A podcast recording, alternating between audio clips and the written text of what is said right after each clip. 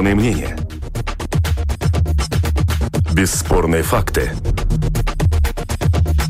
Неоспоримое право на дискуссию. Это «Открытый вопрос» на Латвийском радио 4.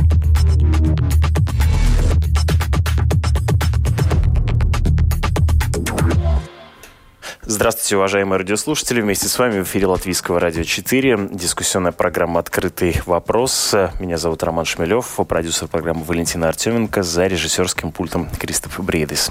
Э, сегодня, как всегда по понедельникам, мы обсуждаем самые заметные события международной повестки.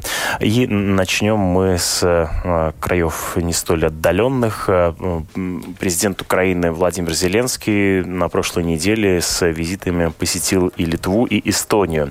И там он встретился, соответственно, в Эстонии с президентом страны Керсти Кальюлайт. Там она ему, э, среди прочего, подарила велосипед. Это был такой забавный эпизод этой встречи. И э, в, впоследствии он побывал в Вильнюсе, где встретился с президентом, соответственно, Литвы Гитаносом Ноуседой. Э, и там тоже было несколько интересных...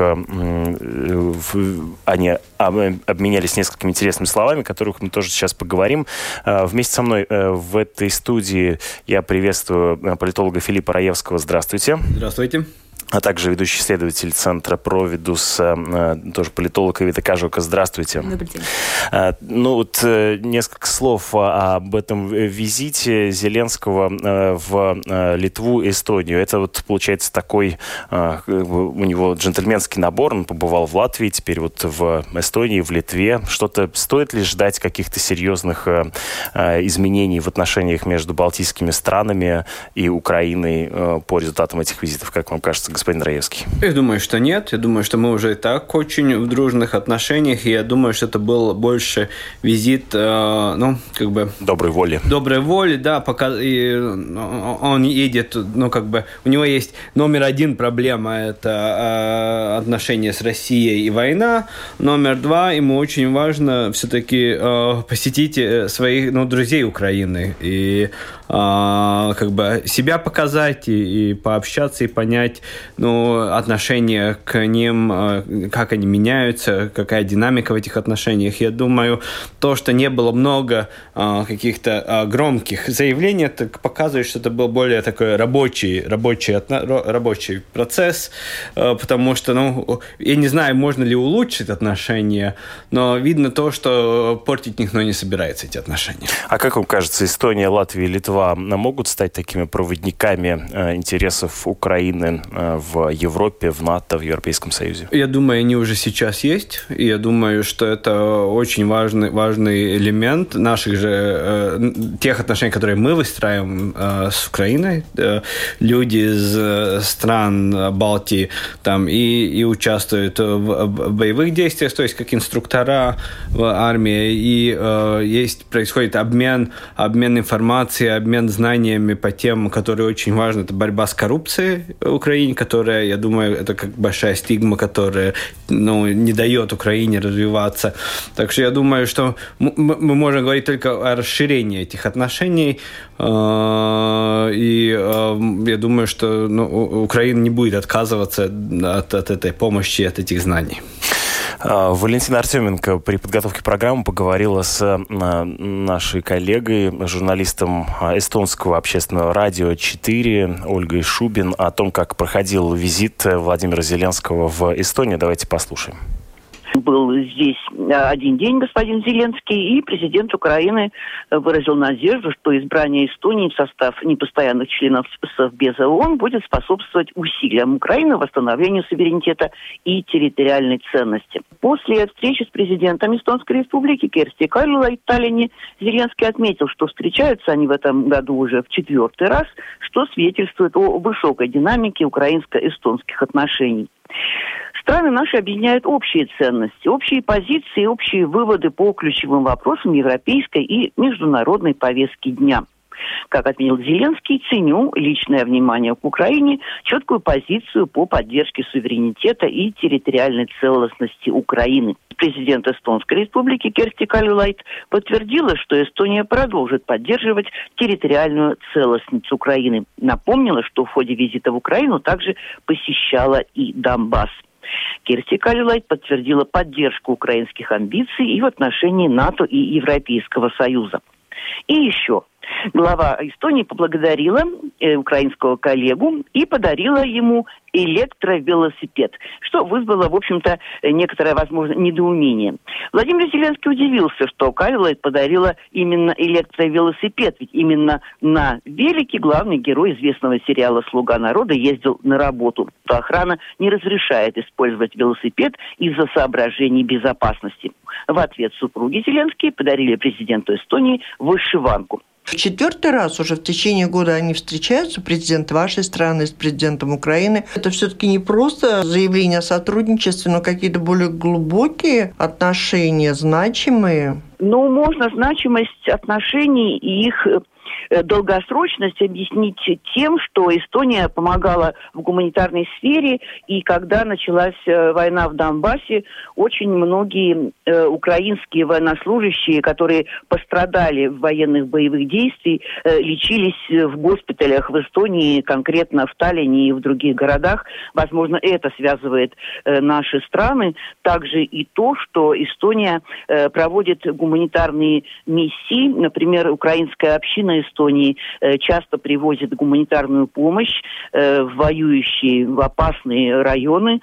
Можете что-то сказать о сотрудничестве в экономическом плане? У нас сегодня в Латвии работает много украинцев, выходцев с Украины. В Эстонии работают очень много э, украинских рабочих на стройках. Это не всегда получается э, как бы законным, что ли, путем, но сейчас украинских строителей у нас просто десятки тысяч. На уровне государств сотрудничества экономического что-то есть? Ну, на уровне государства сейчас трудно. Я бы сказала, что оно еще налаживается в силу того, что в Украине действительно проблемы именно в военной, что ли, области, ибо это, в общем-то, страна не очень безопасная. Э, но, например, в, в Украине, насколько я знаю, уже э, порядка двух, наверное, десятилетий существует эстонский бизнес-клуб.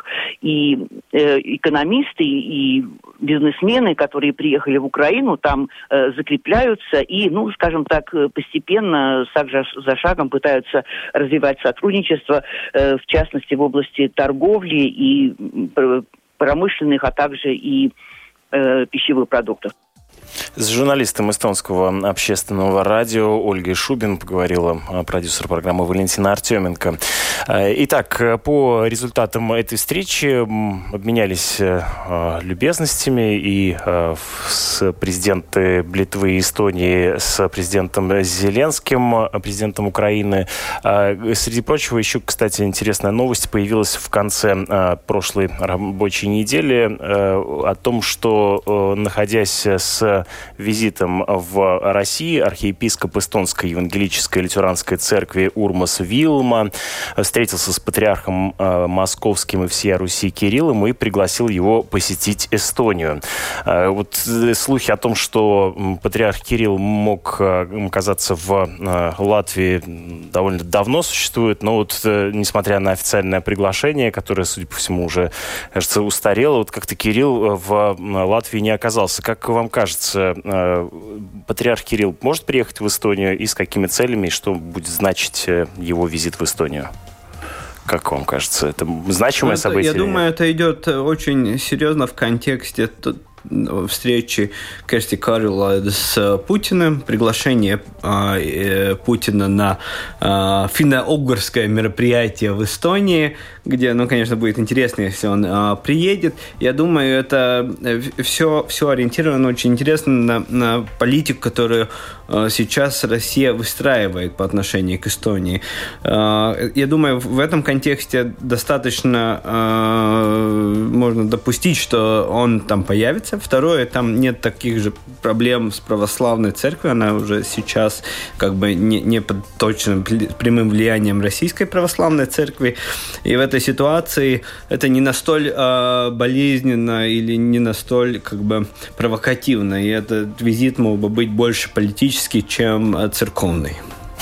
Еще несколько слов о том, как э, прошла эта встреча э, эстонского архиепископа Евангелической лютеранской церкви в Россию, и как, соответственно, был этот визит оформлен, и вместе с ним и приглашение патриарха Московской всей Руси Кирилла в Эстонию. Очень интересно, мне кажется, то, что в Эстонию приглашен патриарх Кирилл. Как это случилось, когда и каковы цели? Случилось это в пятницу, когда в Москве побывал архиепископ Эстонской евангелической лютеранской церкви Урмас Вильма, где он и встречался с патриархом московским и всея Руси Кириллом. Э, нынешний визит главы наших эстонских лютеран был ответом на визит патриарха Кирилла в Эстонию, который был в 2013 году. К Эстонии, как известно, глава Русской Православной Церкви испытывает весьма теплые чувства, э, ибо родом он из Санкт-Петербурга, а в молодости и детстве, как он сказал, каждое лето бывал в Эстонии, где посещал Пюхтицкий монастырь в Куреме. Предстоятель также рассказал и о своем отношении к эстонским э, лютеранам, отметив, что э, вы, конечно, знаете о эстонских приходах в России, поэтому говорить долго не буду, но скажу, что это наши очень добрые партнеры, и мы ценим позицию эстонских лютеран, которые находятся в России, в том числе и по нравственным вопросам. В свою очередь, архиепископ Урмас Вильма в своем ответном слове затронул также тему нравственности и традиционных ценностей, э, отметив, что возглавляемые ими церкви остаются на консервативных позициях. Архиепископ повторил приглашение посетить Эстонию, которое патриарх с радостью принял. Какова судьба и история православных в Эстонии? Они, я думаю, тоже рады будут такому визиту. Ну, они будут, безусловно, рады, потому что это э, патриарх все-таки русской православной церкви. В Эстонии э, православных чуть меньше, хотя это достаточно большая община. И мы очень надеемся, что когда патриарх Кирилл будет в Эстонии, то он найдет э, время посетить тот же любимый ими Пюхтицкий женский монастырь и, конечно, встретиться с другими общинами, самая большая из которых которых э, в Таллине и на северо-востоке. Особое положение ныне Русской Православной Церкви и церквей западных православных как-то отражается у вас в Эстонии среди верующих? Вы знаете, я назвала бы Эстонию достаточно спокойной и толерантной э, страной. И что касается э, Московского патриархата и Константинопольского, церкви, э, в общем-то, ищут пути соприкосновения, у них есть эти пути соприкосновения. У вас есть в Эстонии Константинопольские православные церкви? Katargem. Да, конечно.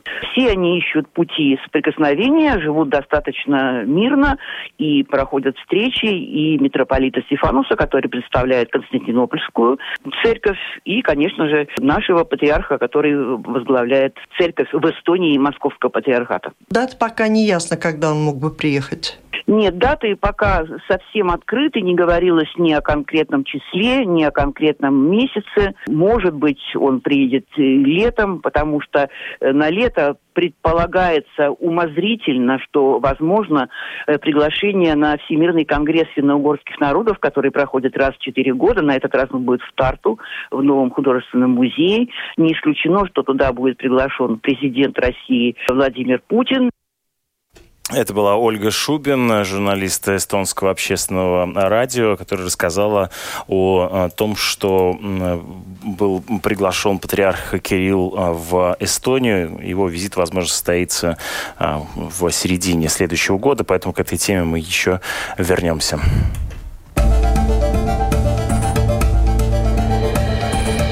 Это «Открытый вопрос» на Латвийском радио 4. Напомню, что вместе со мной в этой студии политологи Филипп Раевский и Вита Кажука. 27 ноября на прошлой неделе Европейский парламент утвердил новый состав Европейской комиссии под руководством Урсулы фон дер Ляйен. И вот фактически а, сегодня должен быть уже их первый рабочий э, день. Дело в том, что Европейская комиссия – это высший орган исполнительной власти. Там готовятся законопроекты, которые впоследствии э, касаются э, всех жителей Европейского Союза. Поэтому о том, как поведет себя новый состав Европейской комиссии, чем он отличается от предыдущего, какой политики от него ожидать, мы поговорим прямо сейчас, в ближайшие несколько минут. Госпожа Кажука, чем отличается принципиально комиссия под руководством Урсула фон дер Ляйен от комиссии Юнкера? Мне кажется, они начали потише, чем, э, чем э, комиссия Юнкера. Э, Юнкер пришел на свою должность с лозунгом, что вот сейчас будет иначе, чем было раньше. А от Ван Лайен таких призывов не слышно.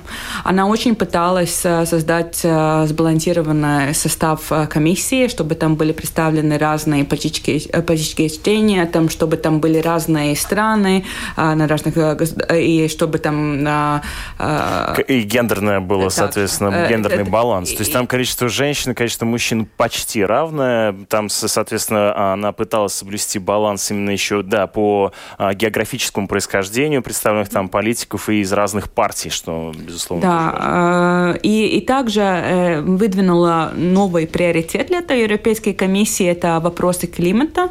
А, там разные причины, почему именно эти вопросы. И, наверное, одна из причин, потому что в странах Западной Европы и Северной Европы на данный момент это очень-очень большая тема. А, и, но есть и другие причины, потому что ну, на данный момент мы видим не слишком хорошие отношения э, и разные мнения по поводу того, как Европа должна развиваться между Германией и Францией, которые являются ну, главными основными странами Европейского Союза. А вот вопросы климата – это то, о чем они могут договориться.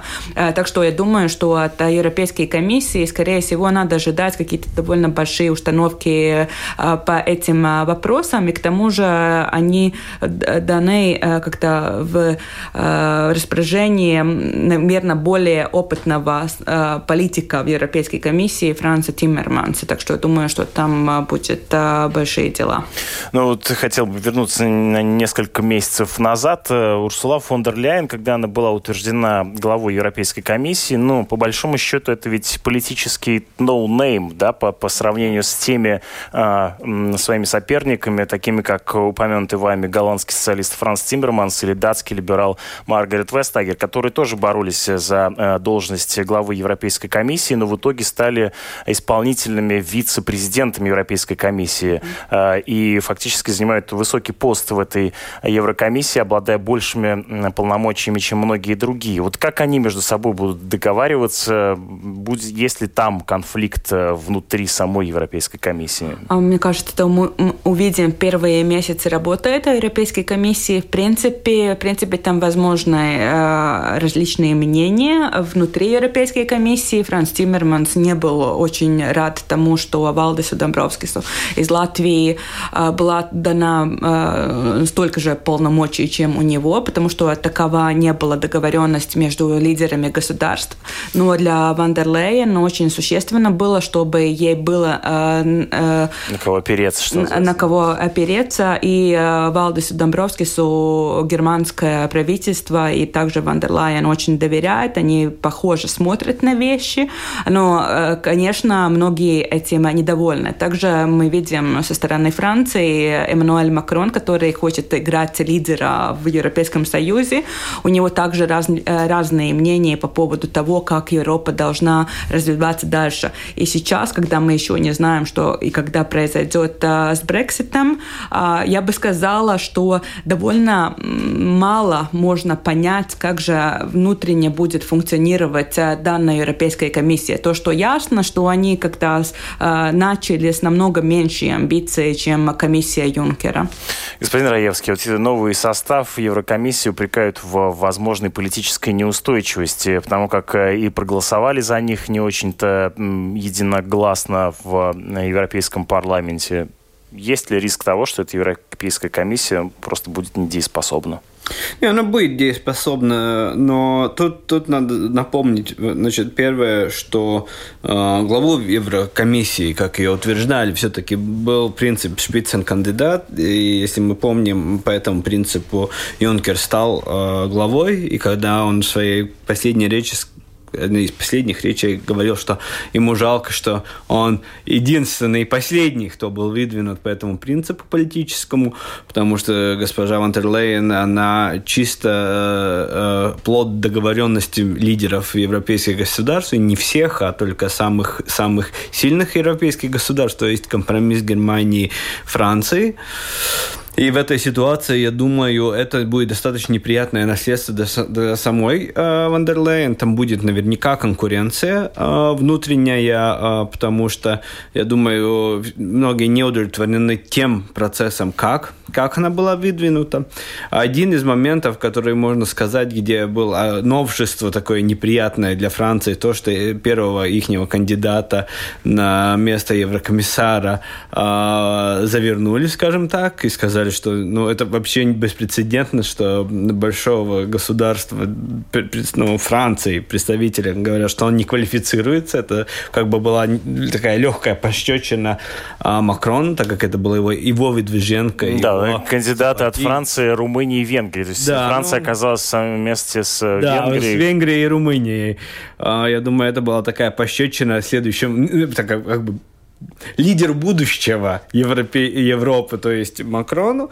И а, если мы смотрим на этот весь фонд, это достаточно логично, что они начали без больших лишних амбиций. У Ван дер Лейен, я не думаю, что у нее есть такая, такая сила, чтобы показать амбиции, потому что еще есть маленький момент. Она выдвиженка э, Меркель, но Меркель, она уходящий э, канцлер. Там еще не ясно, кто будет следующим канцлером Германии, и может ли Ван дер Лейен вообще опереться на, на, на э, немецкую элиту, на немецкий эстаблишмент в этой ситуации. Если там будут серьезные перемены, она потеряет как бы э, политический фундамент под ногами. И это, конечно, ее дееспособность уменьшит. Но в общем, если мы смотрим на комиссию, я не думаю, что она будет недееспособной. Я думаю, что в этой ситуации будут просто э, отдельные комиссары, которые будут просто более дееспособны, чем другие. Это будет уже э, сделка, ну, которые будут как бы делать сделки между государствами государствами. Как вам кажется, Домбровский окажется в числе более дееспособных?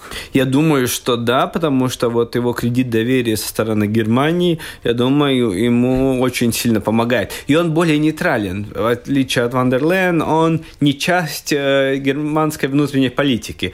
Там, по большому счету, э, кто со стороны Германии будет, для него, э, ну, главное, что он, он имеет доверие вот, э, немцев э, тем своим всем своим мировоззрением, с которым он, он идет в политике. А его должность называется, он ответственный за экономику, ориентированную на человека. Э, мы уже обсуждали, и в том числе и с ним, и с, с вами о том, что это за должность такая, но если так кратенько напомнить, то непосредственно, чем он, как люди почувствуют э, плоды его трудов? Как вам ну, ну, там в его портфеле там много разных вопросов, начиная с теми, с которыми они, он и раньше работал, э, э, с евро и, и так далее, и экономика, и социальный ди диалог.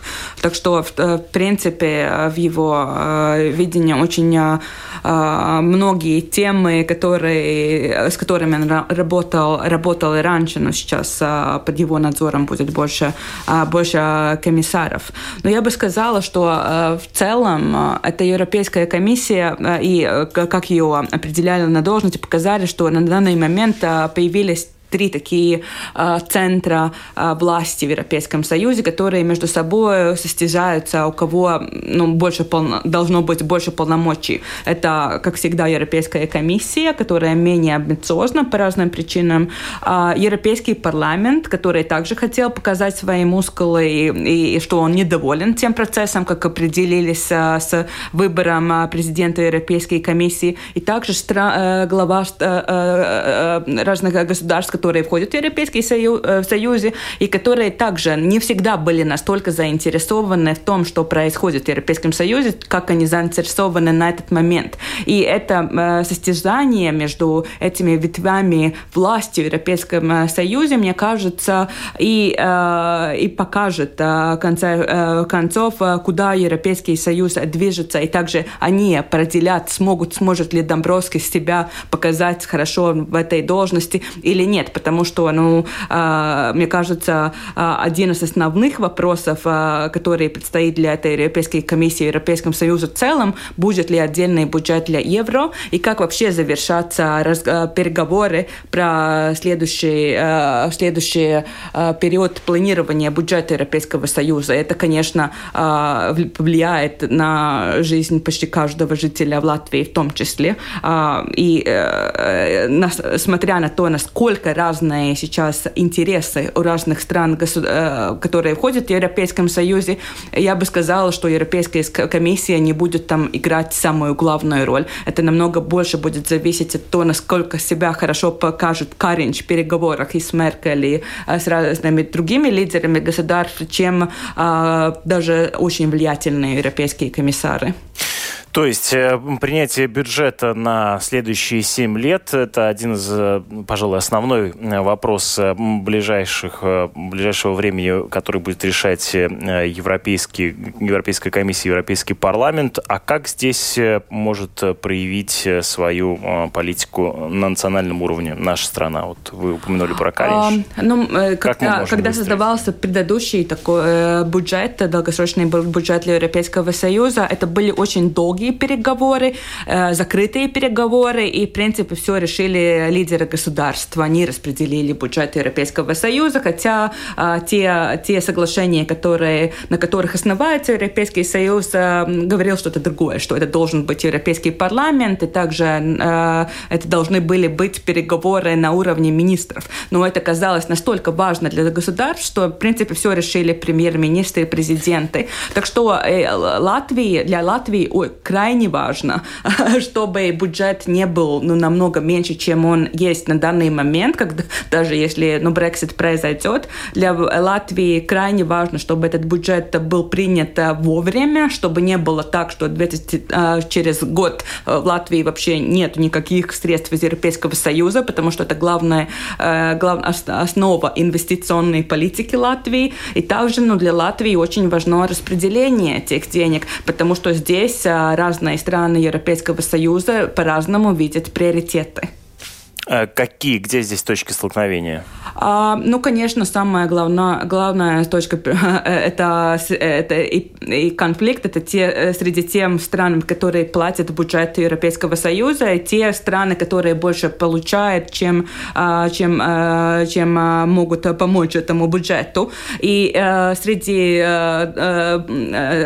основных доноров Европейского Союза там есть очень фискально консервативные страны, которые хотят тратить чем меньше, тем лучше. Такие страны, как, например, Нидерланды или, или Швеция, это для них огромные внутренние э, дебаты, насколько они должны э, финансировать э, в целом Европе, э, э, бюджет Европейского Союза. Это не слишком большой бюджет, это только 1% из валового продукта всех стран Европейского Союза, но все-таки для тех стран, которые платят больше, чем это, этого бюджета получают, они, они, они не бы они не хотели бы увеличить этот бюджет. А для Латвии крайне важно, чтобы он был увеличен. И, насколько я понимаю, идет вопрос о том, насколько большим должны быть фонды выравнивания, так называемые фонды кохезии. А это второй вопрос. А, там также есть разные мнения о том, а, как Европейский э, Союз должен распределять средства, а, средства свои средства.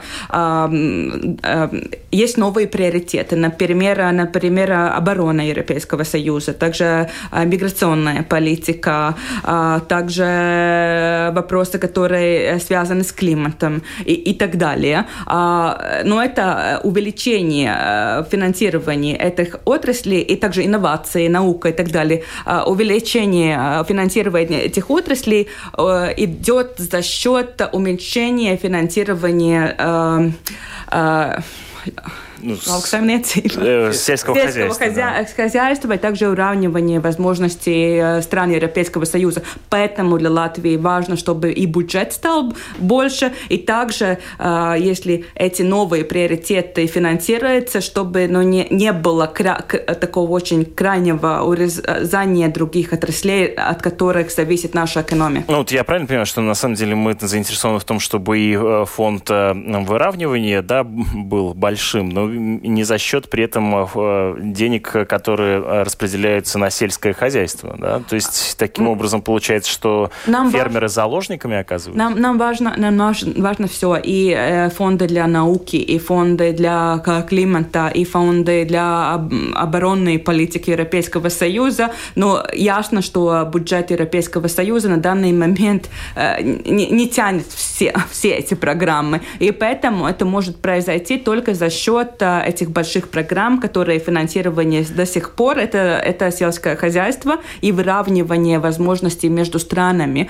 И поэтому для Латвии, скорее всего, это будет ну, как-то меньшие пропорции от всего бюджета, который пойдет на нужды выравнивания возможностей среди стран государств Европейского Союза. И поэтому эти, эти переговоры настолько ведутся сложно, и, и поэтому, я думаю, ну, для некоторых стран это будет очень-очень а, болезненный бюджет. Господин Раевский, как вы видите вот эти точки столкновения, как они могут разрешиться в ходе следующего года, а, и насколько э, жесткую может позицию занимать Латвия, и есть ли у нее на это сила? Ну, я думаю, что тут я, я согласен, тут получается противоречие, потому что если мы смотрим, опять же, риторику того же Макрона э, и желание, вот, например, европейской армии, расходы на... А зачем, если есть НАТО?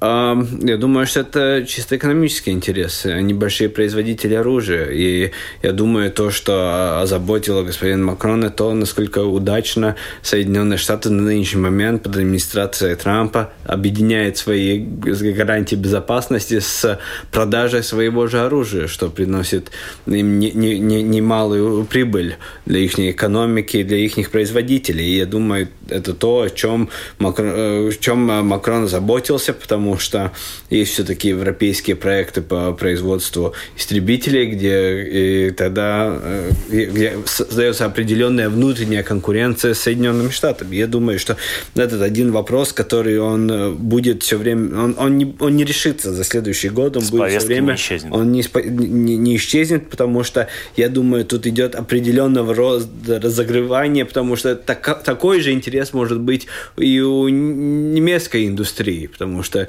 Германия тоже крупный производитель, и они способны произвести э, все, начиная от, э, от автомата, кончая танками, самолетами.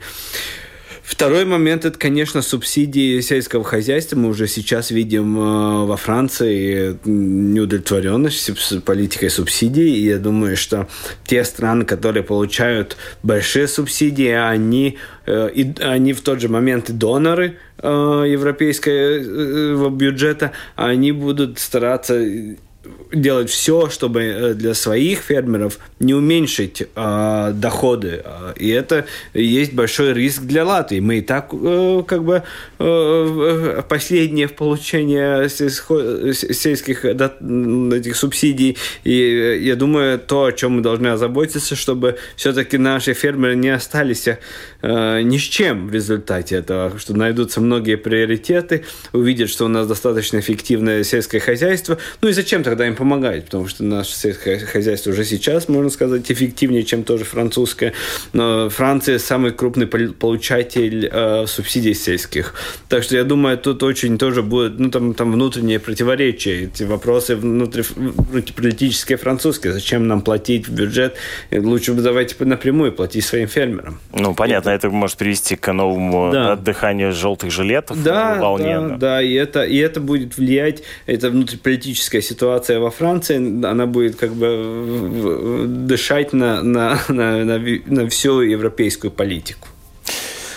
Первые 100 дней э, Европейской комиссии как вам кажется, что там э, должно важного произойти? Ну вот э, в середине э, декабря должна быть представлена, э, по крайней мере, о, очерчена э, сделка и план по энергетике э, и климату, которую курирует Франс Тиммерманс. Э, как раз э, вы упомянули о том, что именно экологическая повестка лежит в основе состава и политики новой Европейской комиссии. Мгм. Что-то уже пред- понятно, что там может, чего там можно ожидать от э, этого плана? Ну, я думаю, что для чиновников плюс-минус ясно, потому что ну, эти консультации все время происходят, но для общества это будет действительно представлено с- с- довольно скоро, тогда и, тогда и увидим. Но кажется, что э, идея Тиммерманса это чтобы, э, чтобы вопросы климата э, затрагивали почти все э, программы поддержки, финансированные Европейским Союзом. Если мы думаем о строении, например, новых дорог, чтобы это было больше, лучше для,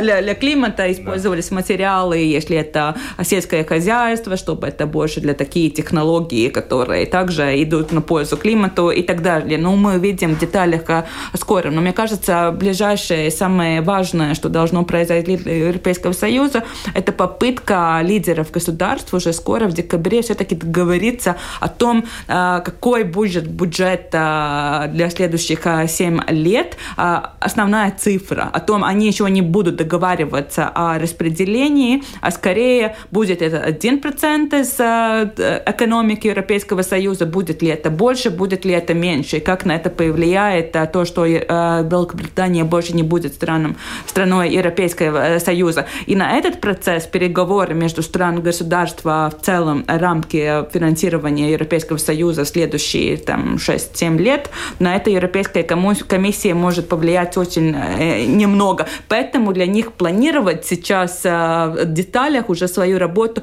э, крайне сложно. Они просто не знают, какие будут рамки финансирования их работы же э, в течение э, всего следующего периода. Ну хорошо, бюджет не сверстан, но тем не менее какие-то принципиальные вещи в этом а, экологическом плане, возможно, будут проговорены. То есть э, стоит ли, как вам кажется, ждать э, там, увеличения различных транспортных налогов? А, нет, я про, про налоги я да, очень да, уверена, что то там будет, если вообще что-то будет обозначено, это скорее а, исследование и меньше вопросы введения каких-то конкретных налогов, потому что это не является компетенцией Европейского Союза, чтобы вообще дотронуться до налогов. Ну, я условно- Очень-очень трудно. Условно, так, извините, так-то вульгарно спрошу, не заставит нас пересаживаться на электрокары в ближайшие А два- мне кажется, года? то, что Европейская комиссия может сделать, это сделать ир- такие, такие э, средства передвижения более доступными для жителей, э, э, больше там да- дать средств из Европейского Союза, чтобы больше э, э, предприятий, также жителей перешли на такие методы передвижения, и также как-то постепенно увеличивать э, требования для других э, средств э, передвижения. Это то, что Европейский Союз может сделать. Но так сразу э, сделать передвижение другими видами транспорта как-то неудобными, нет, это невозможно. Ну, заставить Нет, не станут. это скорее э, э, переставление приоритетов, это скорее, э, скорее э, указания для, для или какие-то э, не, не указания, но как-то Ну, понятно, сопроводительные какие-то рекомендации, Рекомендации для, э, ну также да, да, для э, компаний, э, разных компаний в, в Европейском Союзе, где они, э, где им лучше инвестировать, потому что там будет поддержка со стороны Европейского Союза. И для Латвии, э, для Латвии это также крайне важно, потому что если мы также хотим быть частью этой новой экономики, зеленой экономики, ну, мы должны знать, на что Европейская комиссия ориентируется.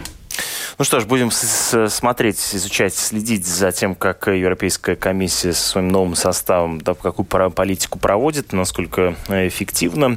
Э, Теперь перенесемся на другой континент, э, о том, как сейчас складывается политика в США. Там в, по- в полным ходом идет, в общем, предвыборная кампания к президентским выборам. Там появился новый кандидат. Вот его бы я хотел с вами обсудить в заключении нашей программы.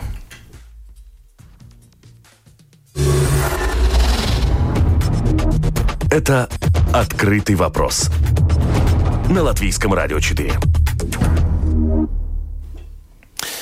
А, участие бывшего мэра Нью-Йорка и миллиардера Майкла Блумберга в президентских праймерис – это новый поворот в предстоящей США предвыборной э, гонке 2020 года. Блумберг отмечается, что может составить реальную конкуренцию Дональду Трампу. Господин Раевский, как вам кажется, насколько вероятно, что Блумберг действительно может победить Трампа на предстоящих президентских выборах? Ну, я думаю, что для Трампа это есть повод беспокоиться. Если мы смотрим предыдущие кандидаты, Элизабет Уоррен или э, э, Берни Сандерс. Берни Сандерс, они были очень специфичны своей очень левой, левой риторикой. Они как бы были в одной нише, они конкурировали очень жестко между собой, но э, нельзя сказать, что они были в массах конкуренты. А кто такой Майкл Блумберг? Стоит ли знать э, его имя и стоит да, его запомнить? Да, конечно. В первую очередь он, э, он бизнесмен и очень удачный бизнесмен. Вы сами вы все слышали наверняка э, агентство информационное Bloomberg. Это, это как бы его бизнес, он создал это, и там на этом бизнесе заработал большие деньги. И тут вот одно из таких важных отличий от uh, Трампа uh, насчет денег Трампа и насколько он богат. Всегда были дебаты, откуда его деньги, как он там все это сделал, то, то он на бирже, то не на бирже, где-то были неудачи. Я скажу так, что вот этот послужной список Майкла Блумберга, он намного чище. Большой бизнес, миллиарды, и, и, и э, второй момент, где, который надо напомнить, он все-таки был долголетним мэром э, Нью-Йорка. И а, я думаю, что тут важно э, и третий момент, что он мог себе позволить. Он, его предвыборные кампании в Нью-Йорке были самые э, дорогие. Уже отмечается, что он... он вкладывал свои деньги. Да, он выкупил рекламные слоты и площади по всей территории США и э, уже потратил э, на свою предвыборную кампанию в 10 раз больше, чем потратили все другие кандидаты от демократов вместе взятые. Ну, это нормально. Он, так, он точно так же действовал в Нью-Йорке, если я не ошибаюсь, его предвыборная кампания компания последняя стоила что-то 100 миллионов, 10 раз больше, чем у ближнего конкурента. И в этой ситуации, ну, Трамп, Трамп есть о чем э, беспокоиться. У него, я думаю, вот карманы более глубокие, чем у Трампа. Ну, кстати, многие беспокоятся и э, в демократическом лагере, что он просто собирается купить выборы таким образом, нет, забросать деньгами, что Ну, Возможно. у кого есть деньги, тот бросается.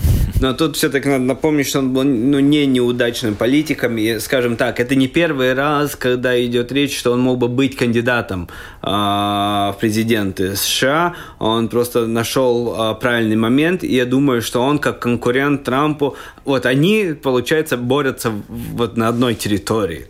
Ну, если мы смотрим американского избирателя, что, что ему нравится.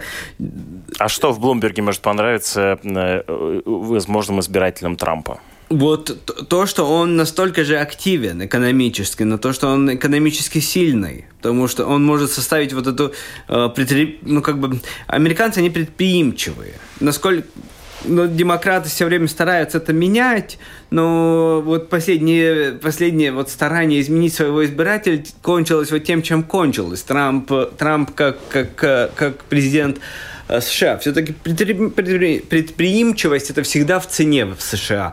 Удачные предприниматели, они имеют уже сразу совсем ну, другой имидж, другую ауру политическую. И я думаю, что вот то, что он, он настолько отличается от, от э, Э, своих конкурентов в демократическом лагере, это дает ему возможность э, идти вот к широким массам э, избирателей. И особенно, если мы говорим о тех э, штатах, которые называются swing states, где он может смотреть и в сторону республиканских избирателей. Свои... Тут надо, надо напомнить о том, что Блумберг несколько раз менял свою mm. принадлежность политическую, что он... Так и... же, как и Трамп. Да, и был и республиканцем, и демократом, и вот сейчас э, выступает от демократов, что, как пишут некоторые э, политологи, является свидетельством того, что он будет представлять такую умеренную демократическую политику. Очень умеренную, что, я думаю, ему идет на пользу в борьбе с Трампом потому что Трамп будет, он, я думаю, он будет очень жестко, ну, такой жесткий республиканец э, в своей, своей предвыборной кампании, это уже он проявляется. И плюс еще, конечно, ему идет на руку этот весь процесс импичмента, который, конечно, ослабляет Трампа.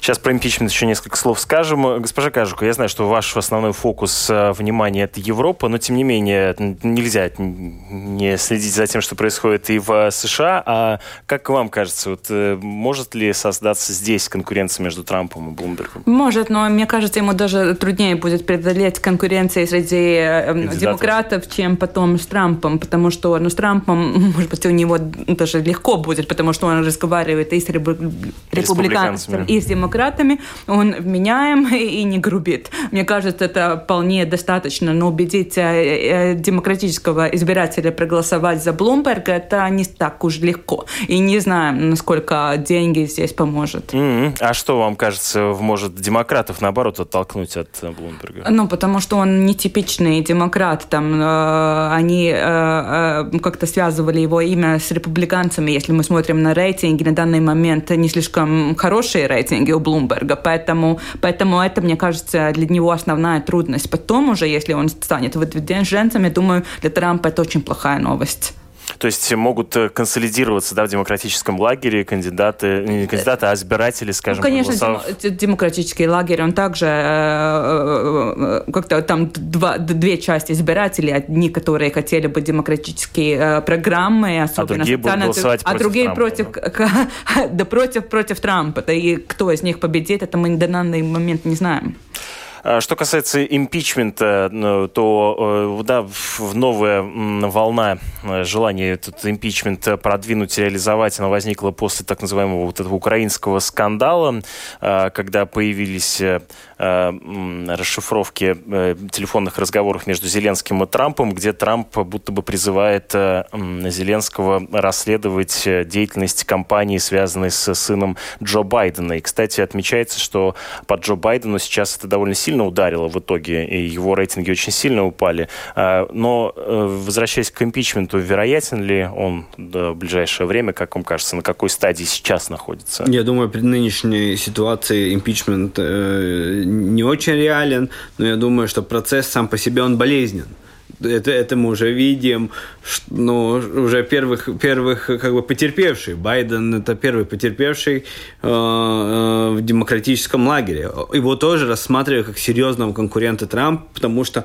он мог э, как бы обратиться вот к этому избирателю, потенциальному э, э, трамповскому избирателю. И э, его профиль очень тоже похож на, на, на профиль э, Блумберга. Я думаю, вот это падение рейтингов Байдена э, открыло дверь для э, Блумберга. Я думаю, если бы с Байденом все было бы нормально, я думаю, Блумберг бы даже не начал эту историю. То есть Блумберг с Байденом не стал бы конкурировать, я потому думаю, что это что была нет, они, они сложная вот, борьба. Да, у них была бы очень сложная, очень дорогая, и я думаю, не в пользу Блумберга. А, ну что ж, благодарю вас за такой анализ. Будем э, следить за развитием событий во всему свету, в различных континентах. Вместе с нами э, сегодня были э, политолог Филипп Раевский и политолог Ивета Кажука. Благодарю вас за то, что сегодня были вместе с нами. Уважаемые радиослушатели, оставайтесь в эфире Латвийского радио 4. Впереди вас ожидают новости. Меня зовут Роман Шмелев. За режиссерским пультом Кристофа Бредис и продюсер программы Валентина Артеменко.